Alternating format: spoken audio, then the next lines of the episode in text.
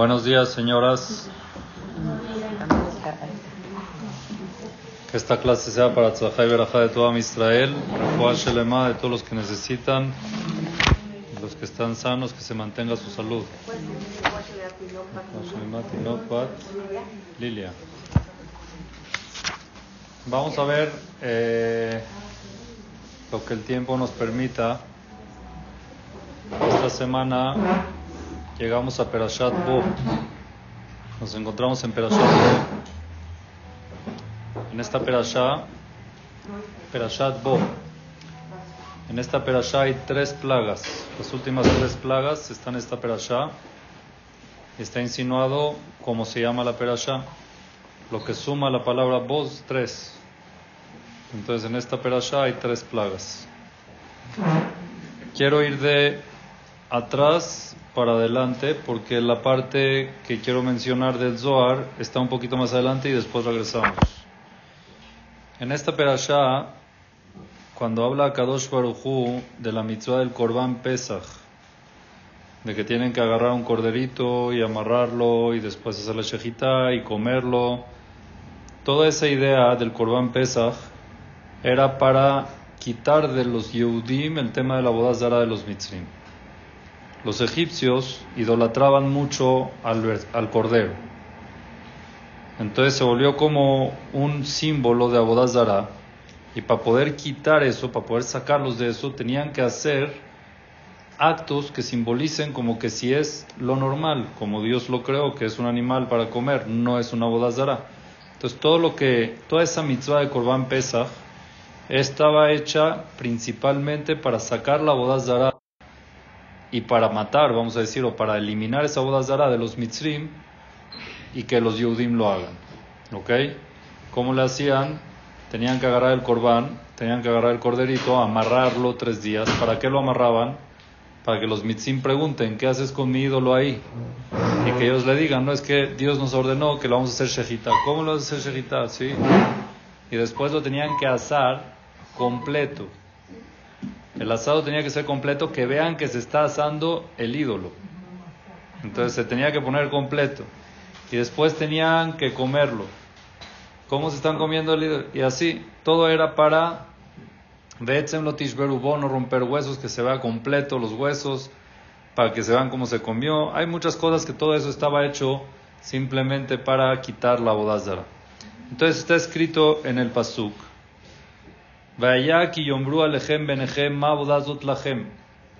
Hashem dice, si es que les llega a preguntar sus hijos, ¿qué es lo que están haciendo? O sea, ¿qué tanto Corban Pesach, Milá también se hicieron? ¿Para qué? Va Martem. Les tienen que contestar a los niños.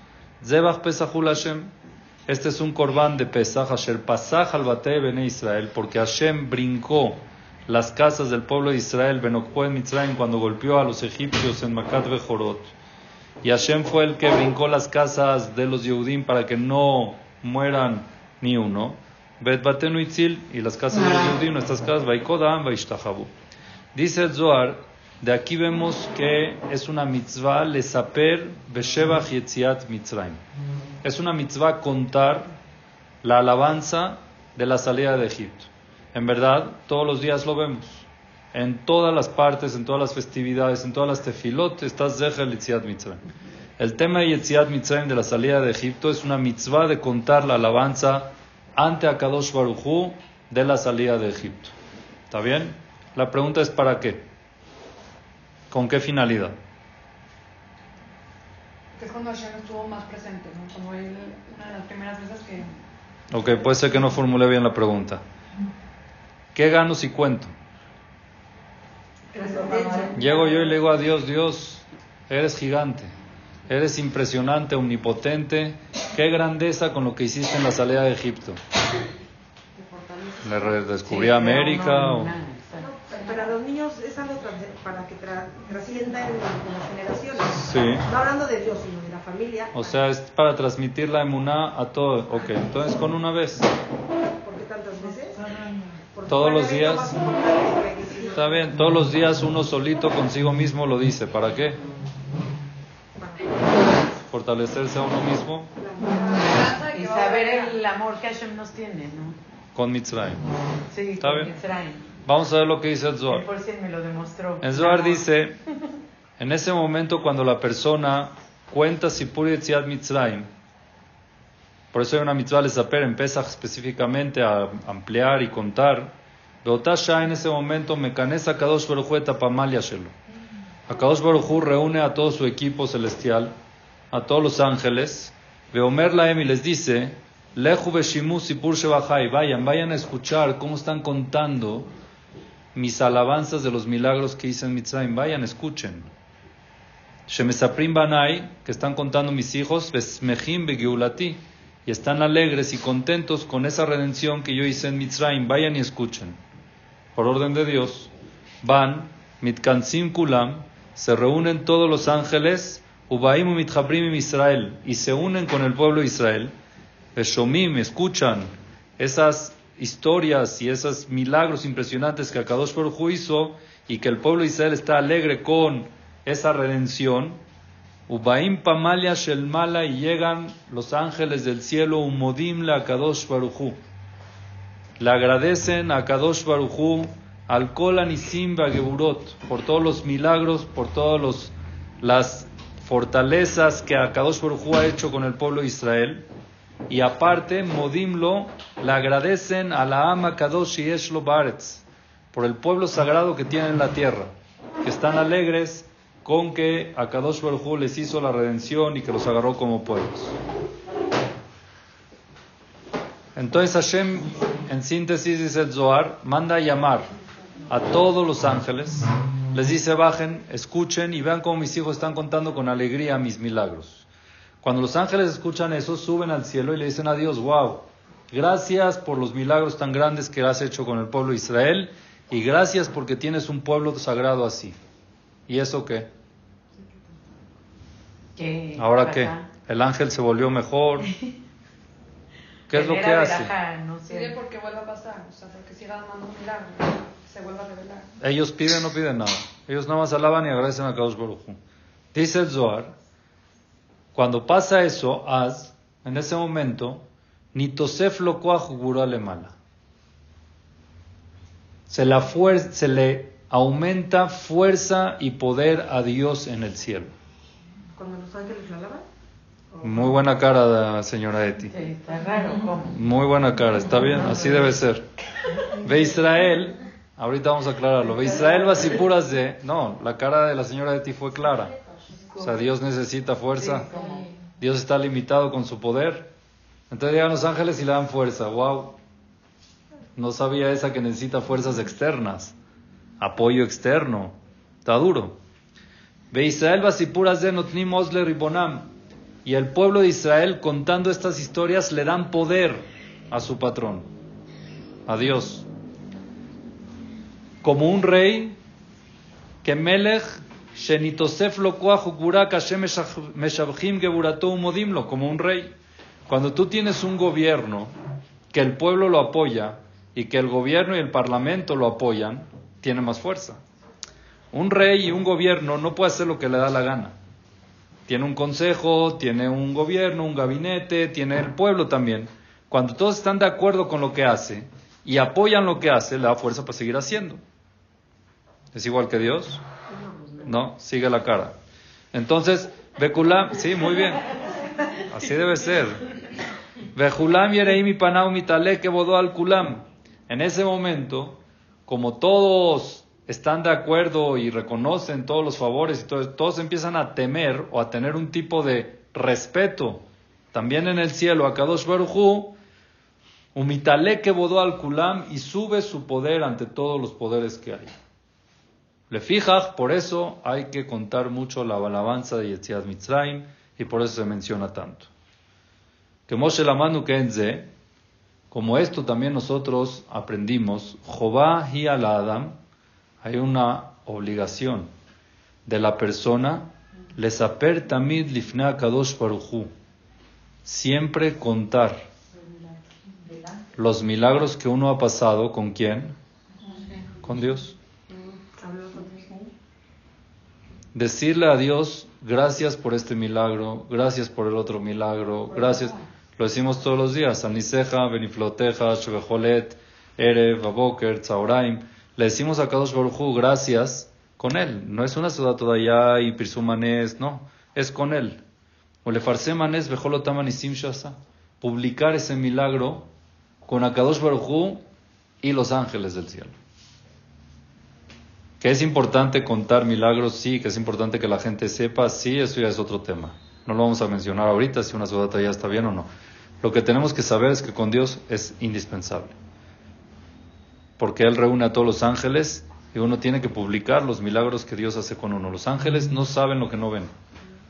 Entonces sí escuchan. Entonces es importante transmitir para que los ángeles escuchen y eso le agregue poder a Kadosh Baruj en el cielo. hablar con Dios y decirle. Claro, gracias. Gracias por este milagro, gracias por lo otro. Y Dios junta a los ángeles y les escuchen. Ah. Escuchen lo que está diciendo mi hijo. ¿Ok? Veim tomar, dice el Zohar, vas a preguntar, ¿cuál es esa obligación? Que yo llegue y le diga a Dios, oye Dios, muchas gracias porque salvaste, hiciste. Haré a Kadosh Julio de Acor. Dios sabe, ¿está consciente o no está consciente? Dios está 100% consciente. Colma allá veía el atitlabot, todo lo que hubo y lo que va a haber, y los milagros que hubieron y los que hay y los que van a ver, Dios lo sabe ya. ¿Qué le estás descubriendo diciéndole gracias? O, está bien, le da a ti, pero no, cada vez que le dices es importante y repíteselo lo más, lo más que puedas. ¿Por qué? Le shema pirsum zelefana, ¿para qué necesitas publicarlo ante Dios? Al yada, de cosas que Dios hizo y Dios sabe que las hizo, estás muy consciente. Ela, Adam todo lo que necesita la persona publicar ante Dios todos los milagros y todo lo que Dios hace con uno, le fiche de barim elu olim le fanavit baraj, porque esas palabras, esos agradecimientos, esas historias de, milagros suben ante Dios. Bejol pamalia shelmala y todos los ángeles se reúnen, berroimotam, y ven esas pláticas, esas alabanzas que uno le dice a Kadosh Baruj no es para Dios, es para los ángeles más que nada. Y los ángeles que hacen, mitalek bodalem, le mala y eso hace que Dios se engrandezca y se enaltezca tanto arriba como abajo. Entonces, señora Eti, ¿ya quedó claro? Muy bonito. Pero Dios necesita todo eso. ¿Dios necesita eso o qué plan? Es como motivación, ¿no? ¿Motivación para uno o para Dios? O sea, que Dios se sienta... Pero aquí estamos hablando neto de los ángeles. ¿Para qué necesitas, dice el Zohar, contar tus milagros? Para que los ángeles lo oigan y con eso le dé poder a Dios. Está interesante, ¿no? Bueno, hay una respuesta sencilla que es importante saberla y ahorita va a terminar el Zohar explicando con un complemento. Dios creó un sistema en el mundo que haya el bien y el mal. ¿Es correcto o no? Dios es ilimitado pero él mismo creó sus leyes de juego. ¿Con qué finalidad? ¿Cuál es la...? Muy bien, el libre albedrío. Porque si nada más hay bien y hay pago directo y no hay tentación para el mal, entonces uno no se supera, uno no trabaja. Tiene que haber vejira, tiene que haber libre albedrío. Para que haya libre albedrío, prácticamente Dios mismo creó la regla que Él está limitado en algunas situaciones que él no puede acudir, que él no puede, no, por ejemplo, un juez que tiene que juzgar a su hijo. El juez es limitado, pero él se tiene que basar en las reglas de la justicia, en las reglas del lugar donde está.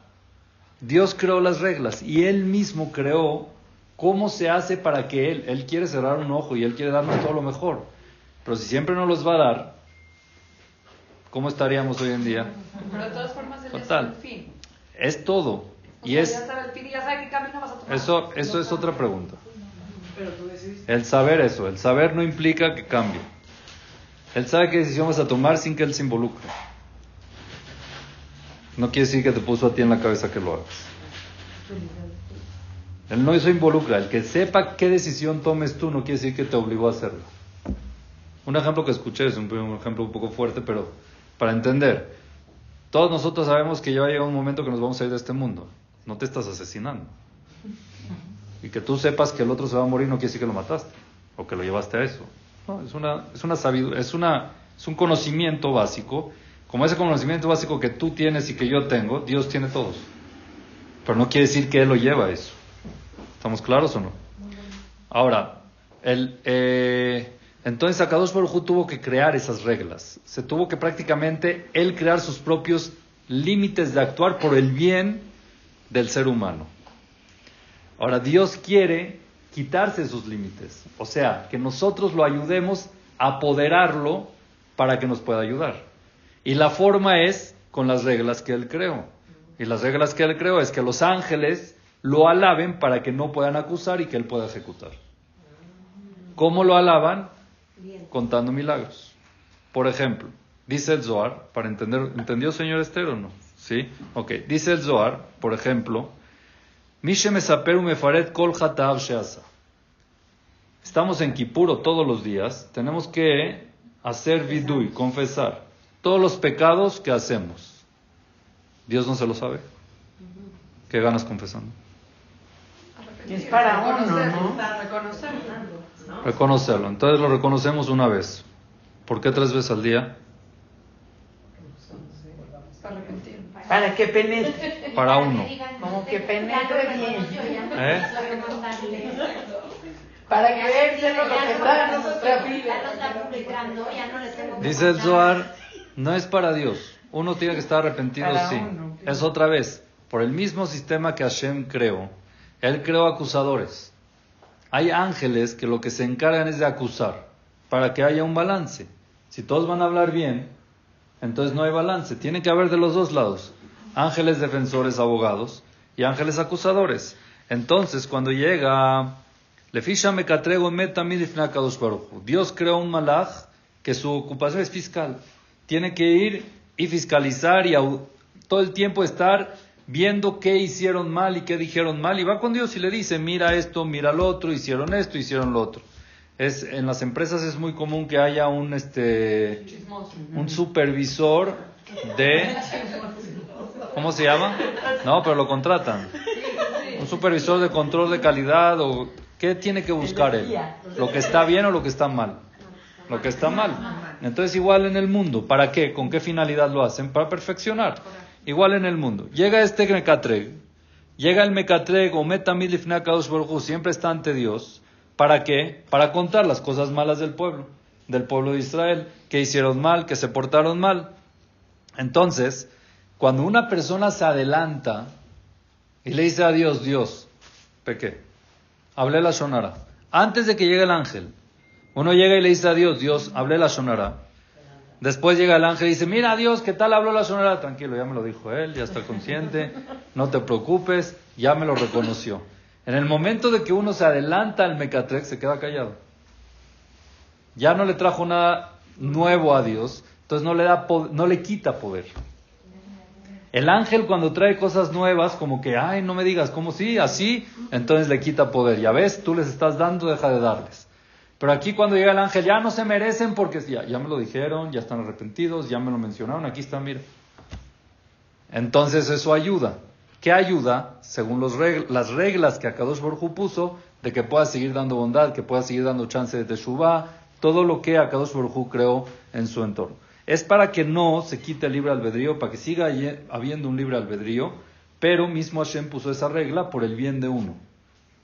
Porque si fuera ilimitado y nos da a doble etiva, que Baruj lo único que quiere es darnos bien, es beneficiarnos. Parte del beneficio es limitar el beneficio. Es que Él no nos pueda dar y que nosotros tengamos que hacer cosas para dar. No es una protección. Es exacto, es para, pero todo es por nuestro bien neto al final para que uno se supere y se mejore. Entonces esto es el Sipur de Yetziat Mitzrayim y de todos los milagros. Que sepa uno que cuando le agradece a Kadosh Barujú, está ayudando a que baje Shefa, a que baje mucha bondad a él, al mundo, que se arreglen muchas cosas en el mundo, no porque Dios no quiera arreglarlos, porque las reglas dicen que no es correcto hasta que uno podere a Kadosh Barujú prácticamente. ¿Está bien? Entonces es muy interesante este tema, entender lo que es Sipur Yetziat Mitzrayim, la mitzvah de contar cada vez que decimos de Yetziat Mitzrayim, el Kiddush, en el Shemad, en todo el tiempo donde lo mencionamos. Y aparte, estar conscientes de todos los milagros de uno, no parar de cantar y agradecer a Kadosh Baruch ¿Está bien? Esto es con respecto al Zohar, espero que quedó claro. ¿Sí quedó claro? Pues ahorita vamos a regresar. También decirle que lo quiero mucho. Claro. Decirle a, en el momento 100%. agradecer. Agradecer Y y te quiero mucho. Carlos. también 100%. Y es importante entonces decirlo y no pensarlo nada más para que oigan Claro, los sí. Es Ah, muy importante decirlo. No leen los pensamientos. Los ángeles no saben, los Ay, qué ángeles... buena. Hay dos cosas. Número uno, los ángeles no pueden saber lo que no tienen permiso de saber, aunque se diga y aunque se vea. Están limitados. Un ángel, por ejemplo, no. Ah, seguramente ese ángel sabe lo que está pasando allá. No es seguro. Nada más si es su misión. Quiere decir, si hay un ángel que es supervisor, el supervisor está para ver todo. Entonces él sí tiene acceso a todo y también a lo que hablan. Pero pensamientos, el único que sabe es Dios. Un ángel no sabe lo que uno piensa. Oh.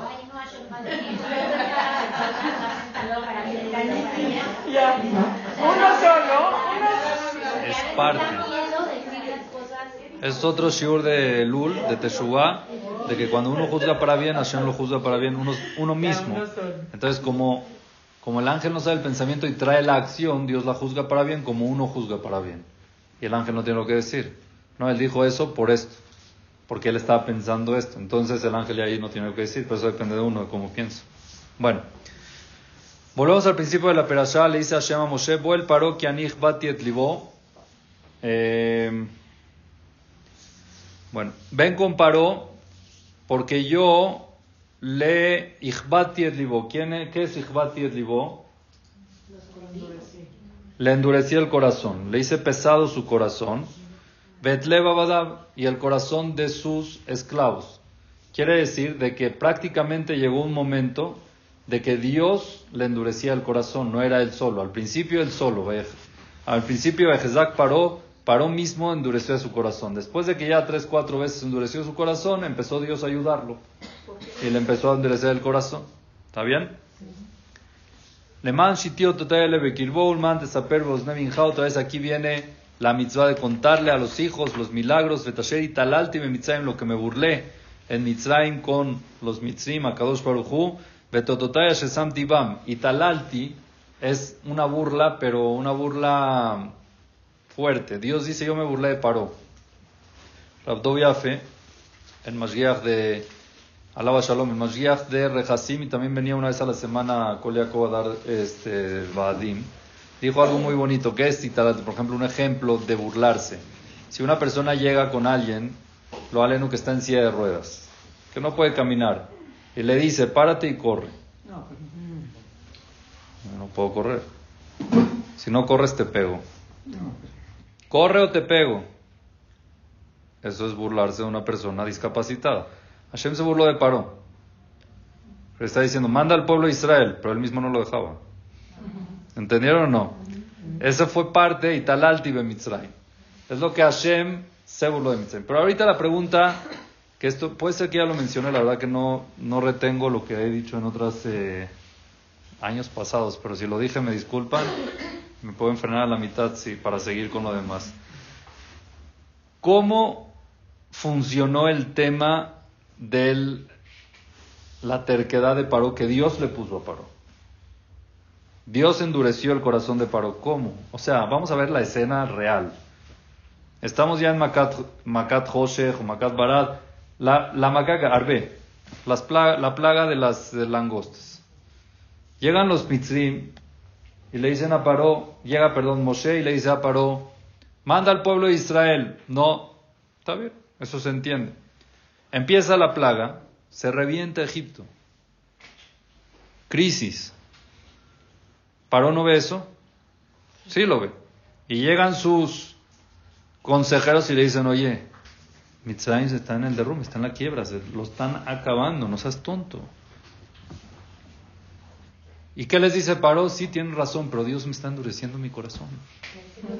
¿Ese es el punto? Él se dio cuenta que paró, que Hashem le estaba bendeciendo por Claro, si no, ¿por qué llamaba para que paren? No, esa es mi pregunta. ¿Qué es esto? ¿Qué hacía Dios para que Paró decida no? De repente decía, ya quítame esto, por favor. Ya no quiero más plaga, por favor, Moshe. Termina la plaga, no los voy a mandar. Oye, ¿qué plan? Lo hacía a propósito. ¿no? ¿Era tonto? propósito. Obvio, pero ¿cómo funcionaba en Paró? Yo quiero entender si en nosotros existe eso. Existe de que uno mismo endurezca su corazón y cuál es la forma. Entendiendo cómo Paró funcionaba, podemos entender si nosotros tenemos parte de esa esencia de Paró dentro de nosotros. No. El orgullo tiene un límite. Tiene un límite. Oye, están, están reventando. Ya, está bien. Tiene un límite el orgullo. Como tipo sentía que por él podía. ¿Qué podía? Muy bien. Esa es una de las formas de que uno endurece su corazón. En otras palabras, sentirse que uno tiene el control. Cuando llegaba Paró y, y cuando llegaba Aaron y Moshe con Paró, Paró se creía que estos son brujos. Brujos. Y en verdad, todo el sistema de las Makot y todo lo que Moshe y Aarón le decían a Paró era para hacerlo caer como que si él todavía tiene el control. Ejemplo. Cuando Paró, cuando llegaron Moshe y Aarón y le dijeron a Paró, ¿qué le dijeron? Al principito, que el pueblo de Israel tiene que salir, ¿sí o no? ¿Definitivo? ¿Por qué? Para que sienta que todavía tiene control. Ellos van a regresar. Van y vienen. Entonces, al principio, dan brujería. Estos son brujos. Se fardea otra vez. No, es que esto es. Hasta que llegaron y dijeron los Hartumim, oye, aquí está la mano de Dios. ¿Cómo la mano de Dios? Sí, de verdad es la mano de Dios. ¿Quieres ver cómo no? Mándalos a llamar. Manda, llamamos. Oh, ustedes están diciendo que se quieren ir tres días, ¿verdad? Sí. ¿A qué van a ir? No, pues tenemos un Dios, le tenemos que servir, le tenemos que dar culto. Ajá. ¿Quién va a ir? ¿Cómo? Todos. Hasta el, hasta el ganado. Hasta los corderos, las vacas. Se voltea paró con sus consejeros y no les digo. ¿Ustedes creen que los corderos van a ir a rezarle al Dios? ¿Y los niños qué tienen que ver? ¿Y las mujeres qué tienen que ver? Es todo un chantaje. Aquí nada que ver que ellos van a rezar a, nadie ni nada. No se van. Todo eso que Hashem le dijo, diles, vamos a ir tres días, vamos a ir todos, vamos a ir. Y después, después de todo, Macat igual aquí, en Arbe, en José, después llega Macat Bejorot, paró todavía, dijo, ya Macat Bejorot dijo, aquí sí ya. La verdad, hay un Dios.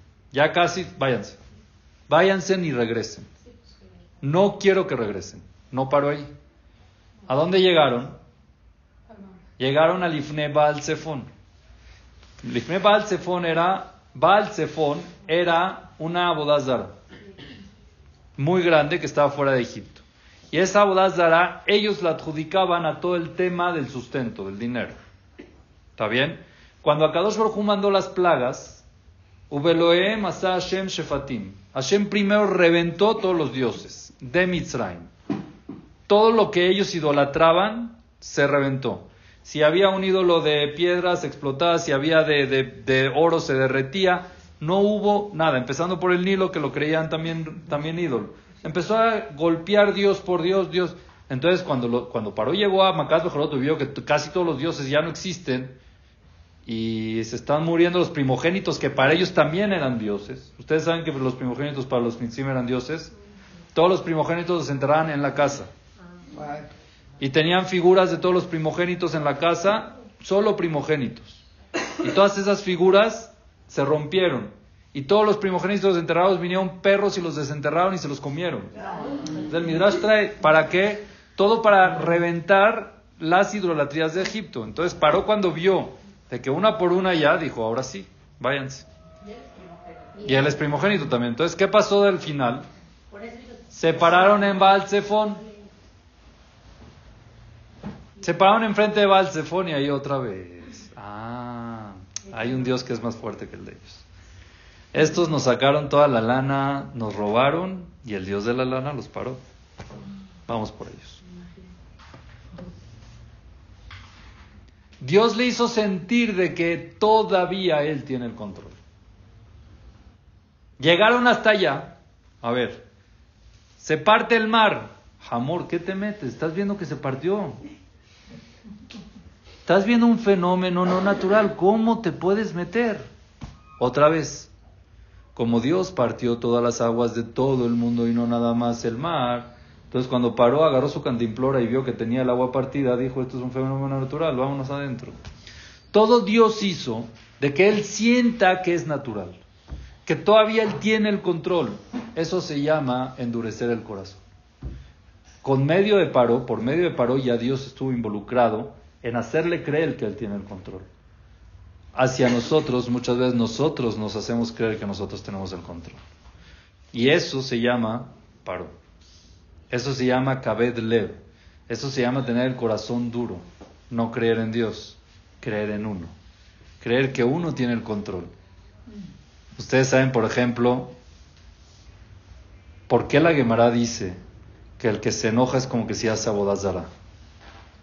¿Cuál es la comparación? Oye, yo me puedo enojar y que tiene que abodazara decir y lo aleno hacer abodazara, o sea, que tiene que ver con enojarse. ¿Cuál es la respuesta? Dios no las cosas. ¿Cómo que te haces Dios? O sea, tú cuando te enojas. ¿Cuál es la causa? la ¿Cuál es la causa del enojo?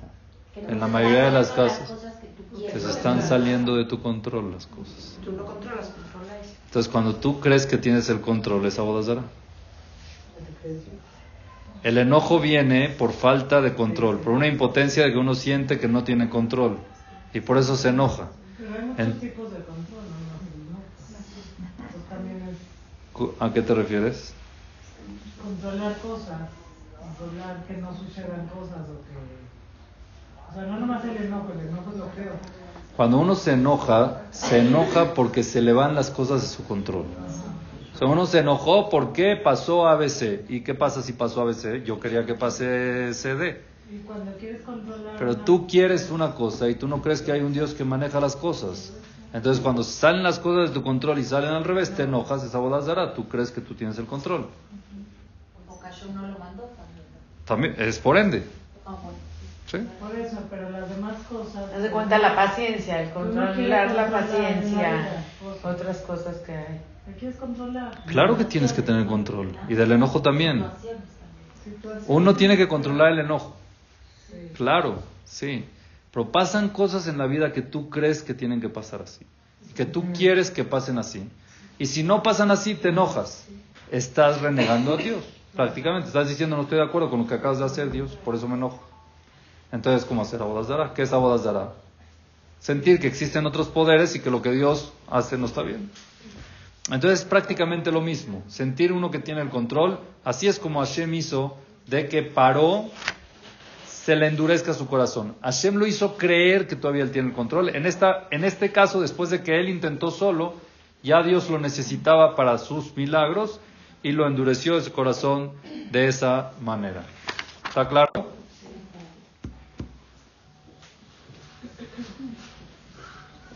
Ya no nos queda.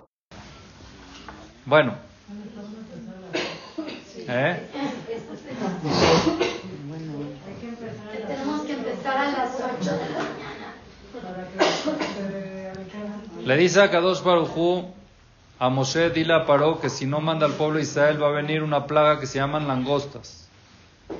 Las langostas, aparte de la plaga de las langostas, hubo otra plaga ahí metida. ¿Cuál fue? Oscuridad. Oscuridad.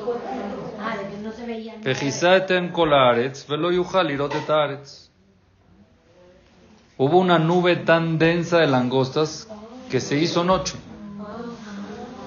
No se veía nada. No era como el Hoshech de después, pero no se veía absolutamente nada. Ok, el día de Aperetán y la Gemina Barad. Se van a comer también lo que quedó del Barad lo que quedó del, del granizo y todo lo que quedó se lo van a terminar. Se van a llenar todas las casas, etc. Entonces ahí los esclavos de Paró le dijeron a Paró, ya, por favor, Dahilak, mándalo. Al principio teníamos peces, ganado, hierba, cereales, todo lo que quieras. En la primer maca nos quedamos sin peces, dijimos, bueno, tenemos ganado. Llegaba el Arob, llegó el Deber, se nos fue el ganado, dijimos, tenemos vegetales. Llegó el Barat, reventó el vegetal, pero se quedaron los trigos y ahorita va a venir estos acá, ¿con qué nos vamos a quedar? Aterem Tedaki, Abedam Mitzrayim. ¿No te estás dando cuenta que estás llevando al país al abismo, al precipicio? Y ahí fue que paró, regresó con Moshe y Aarón, les dijo, a ver, ¿quién va a ir? Y les dijo, no, vamos a ir con todos. Ya ven que están mintiendo, ya ven que lo que quieren es escaparse y ahí fue otro. Entonces, llegó, dice algo interesante con la Macá de Arbe. Vayome Hashem Moshe, extiende tu mano, le dice Hashem a Moshe, Veyal, que venga langosta, Veyal al Eretz Mitzrayim, que venga sobre Egipto y que se coma todo lo que dejó el granizo. Quiere decir lo frágil que dejó el granizo, que se lo coma. Y así pasó. Dice la Torah, Vashem Niag Ruach Kadim Baaretz. Para traer la langosta, Dios lo hizo con un viento. Ruach Kadim. Un viento que trajo la langosta y la llevó hacia Mitzrayim. ¿Ok? la Laila. Todo el día sopló ese viento trayendo langosta. A allá, Ruach Kadim Tarbe cargaron toda la langosta hacia Egipto. Y así estuvo en todo el Egipto, en todo el, en todo el Mitzrayim, Kolaret, se volvió oscuro totalmente, y ahí paró, explotó, mandó a llamar a Moshe y les dijo, ya, le pequé a Dios de ustedes, por favor, quiten, ve hacerme alay, ra que Quítame, por favor, esta muerte. No quiero verlos aquí a la langosta. ¿Ok? Vayetzemeim paró, Vayetá el Hashem, salió Moshe, le rezó a Dios. Y dice la Torah, ¿cómo se fue la langosta? ¿De qué manera vino? Con, un viento. ¿Cómo se fue? Con un viento. Vaya Hashem Ruachiam. Volteó Dios un viento, quiere decir que fue en contra del que venía, de donde vinieron. Volteó un viento Ruachiam Hazak Meod. ¿Qué es Hazak Meod? Muy fuerte.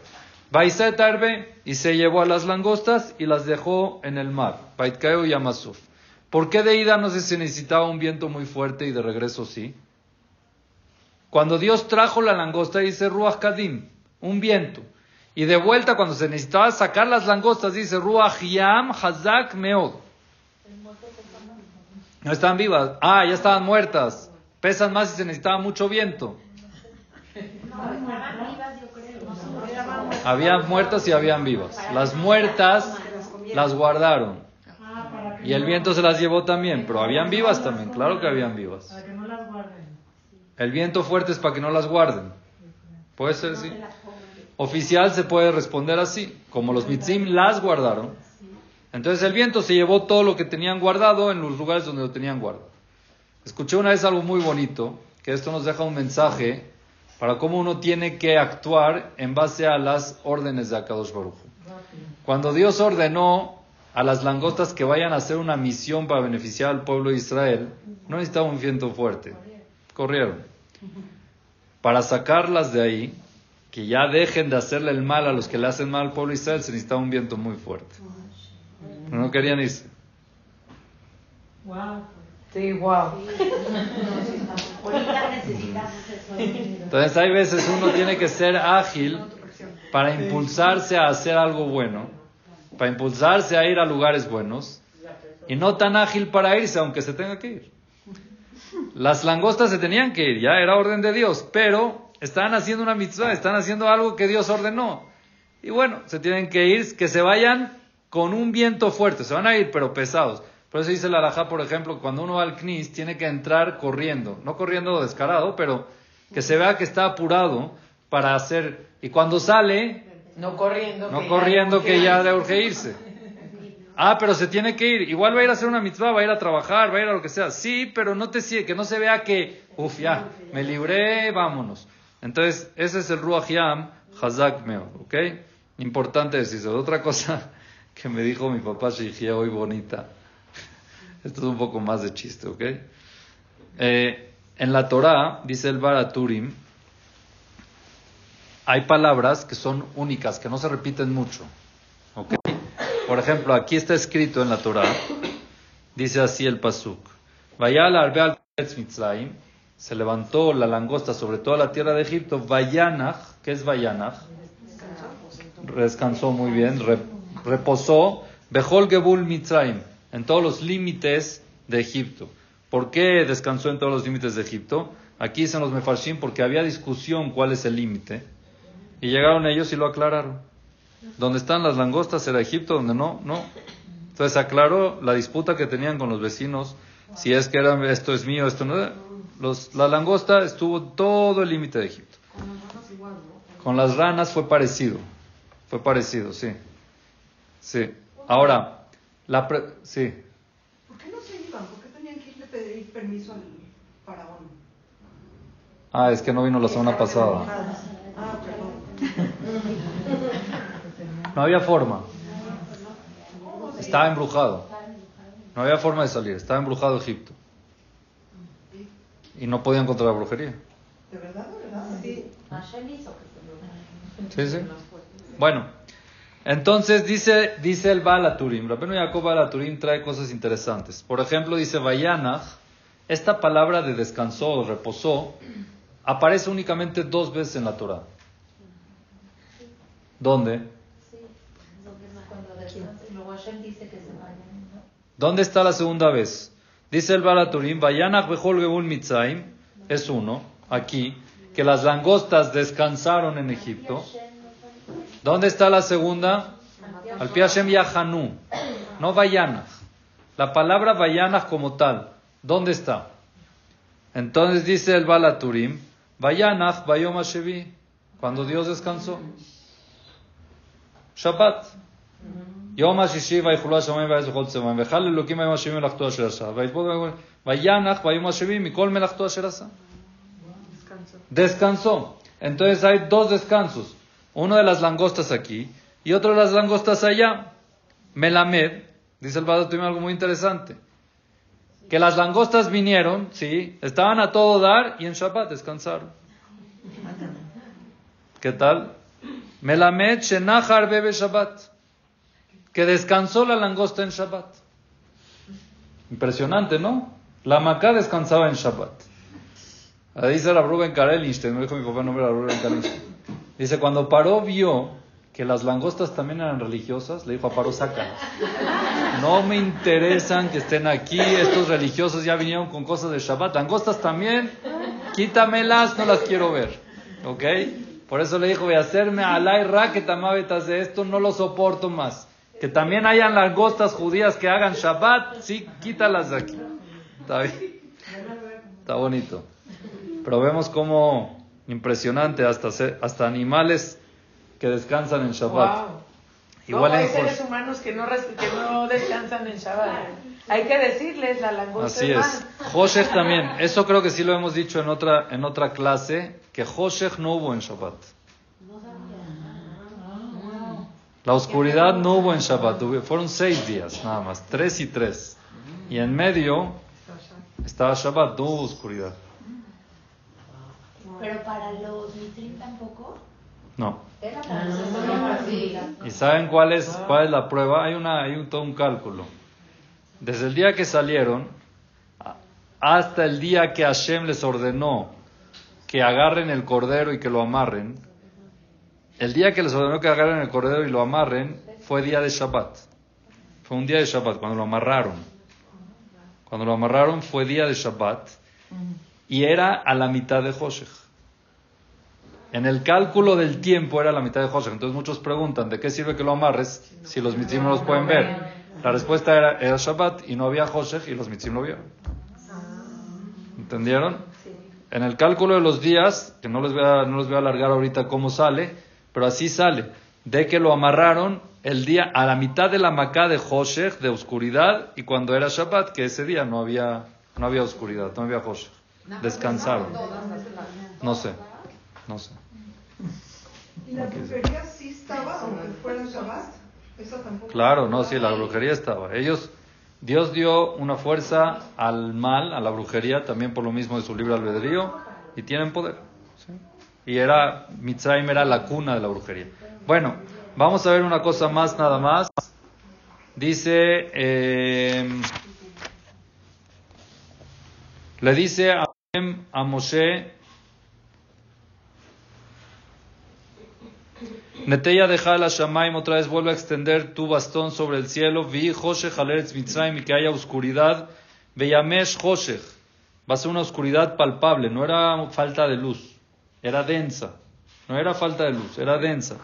¿Ok? Y así fue. Hubo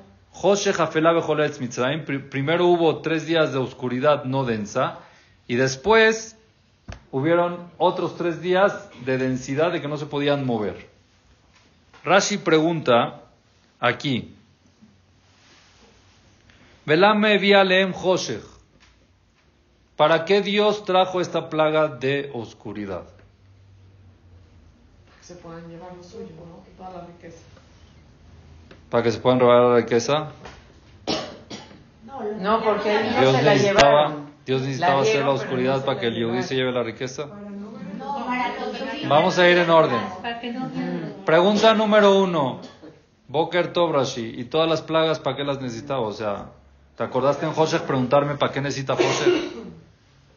Si Dios quiere sacar al pueblo de Israel, les quiere dar el dinero a los mitzvim, no necesita ni una plaga. O sea, literal. Todas las plagas, ¿para qué Dios las hizo? Dam, Sefardea, Kini, Maró, ¿para qué? ¿Para matar a los mitzim? ¿Para castigarlos? Es la única forma. ¿Para qué?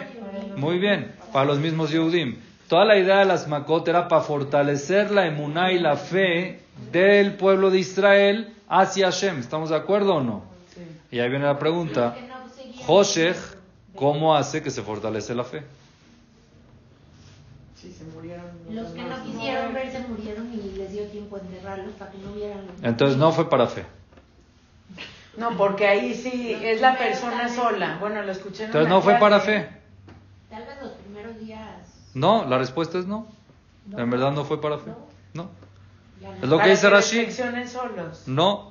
Rashi dice, Shayube Israel, ¿por qué Akadosh Baruj trajo Josech? Esta plaga no fue con finalidad de fortalecer la fe, como las demás. ¿Por qué? Porque habían en esa generación Reshaim, todavía habían Yehudim que no creían en Dios después de todo lo que vieron, y ellos no iban a salir de Egipto, porque Dios quiere un pueblo puro, un pueblo que cree, creyente, no gente que los malee entonces todos esos se quedaron en Mitzrayim y en esos días se murieron. Para que los Mitzrim no vean que se están muriendo y que están perdiendo prácticamente los Yehudim, les hizo oscuridad para que los puedan enterrar seis días tranquilos y ya que ellos se mueran. ¿Está interesante o no? Pero también, bueno, lo escuché en una clase que, que fue la plaga más dura porque cada persona la pasaba solo la soledad. O sea, no, ahí viene la plaga y todos están juntos y están viendo lo que está pasando. Es vivirlo completamente solo. Pero esto, entonces, según esto, según el que dijo eso, las plagas, la finalidad era hacer sufrir al pueblo de Egipto. Y nosotros dijimos que no, las plagas era para fortalecer al pueblo judío. El pueblo de Egipto no necesitaba ese sufrimiento porque si Dios los quiere castigar tiene muchas formas y al final los hundió en el mar. ¿Estamos de acuerdo o no? Entonces por eso Rashi está preguntando, ¿para qué? La respuesta es una es esa, para poder limpiar a la gente que no era creyente. Y la dos era para que ellos vean lo que tenían. No para que agarren, para que vean lo que tenían todos los mitzrim. Y después, antes de salir, oye, ¿me prestas tu cadena de oro? No tengo, ¿cómo no? En el cajón que está ahí, al lado de tu closet, el de abajo, en el segundo, ahí. Ahí la vi. ¿Cómo? ¿Cuándo? En José yo entré y la vi. Ah, la viste y no la agarraste, te la presto. Pero que Hashem también dijo, yo leí, creo que los mitrim, el corazón se les ablande y lo den con gusto. Lo que acabo de decir, ¿por qué? Porque lo viste y no lo agarraste, te mereces que te la preste.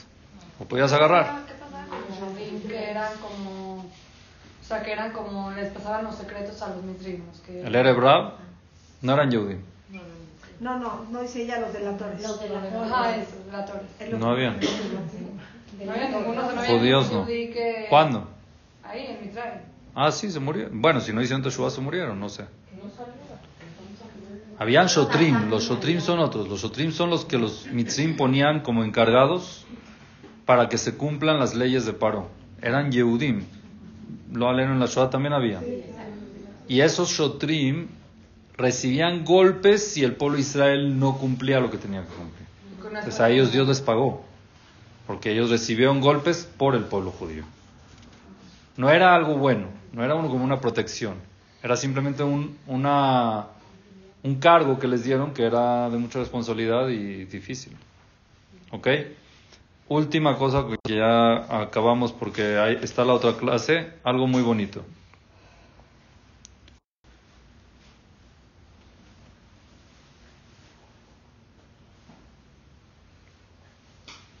Dice la Torah,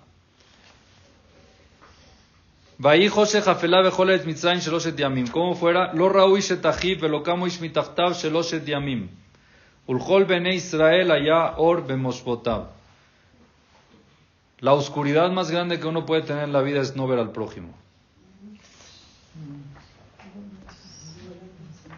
Y nosotros como pueblo judío somos un pueblo de luz. Allá or bemoshbotav. La luz que ilumina el pueblo judío es porque vemos el prójimo, porque nos paramos por el prójimo. Pero cuando uno no ve al prójimo y no se para por el prójimo, quiere decir que no le da el cabot que necesita o no le da... Exacto, es oscuridad. Es parte del mensaje que se entiende de aquí.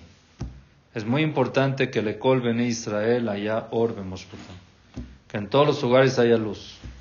Y la luz es sentir al prójimo y ver al prójimo. La luz es ver la necesidad del prójimo y estar con el prójimo en cualquier momento. Para que así Besat Hashem, Dios ilumine todos nuestros hogares, que siempre haya luz en todo el pueblo de Am Israel. Amén, amén. Muchas gracias. gracias.